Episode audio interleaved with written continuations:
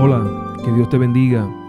Hoy 9 de noviembre reflexionamos con el título Mayordomos de las Gracias de Dios. Éxodo 3.1 dice, Apacentando Moisés las ovejas de Jetro su suegro, sacerdote de Madián. Moisés dedicó 40 años de su vida a pastorear ovejas, para prepararse con el fin de conocerse a sí mismo y purificarse mediante la abnegación, para que el Señor pudiera cumplir su voluntad en él.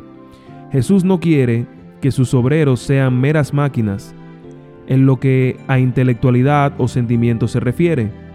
Ambas cosas son necesarias para la obra, pero Dios quiere purificar de defectos estos elementos del carácter humano. No meramente por hablar de la voluntad de Dios, sino por hacerla. El que quiera hacer la voluntad de Dios, conocerá entonces la palabra.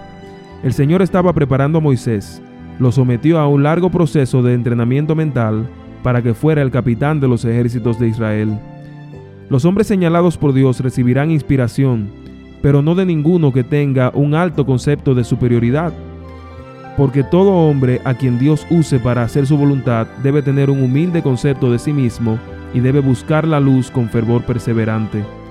Dios no quiere que nadie se convierta en un novato, se sumerja en una humildad voluntaria y se incapacite cada vez más.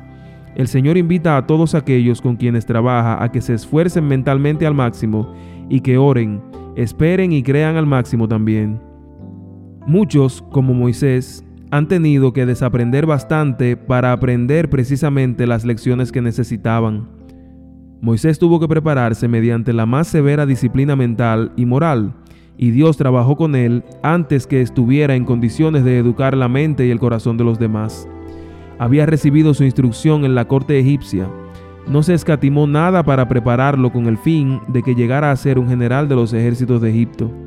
Las falsas teorías de los idólatras egipcios habían penetrado en su mente y no se podía desembarazar fácilmente de las influencias que lo rodeaban y de las cosas que veía. Eso mismo ocurre con los que reciben una preparación incorrecta en cualquier ramo de trabajo.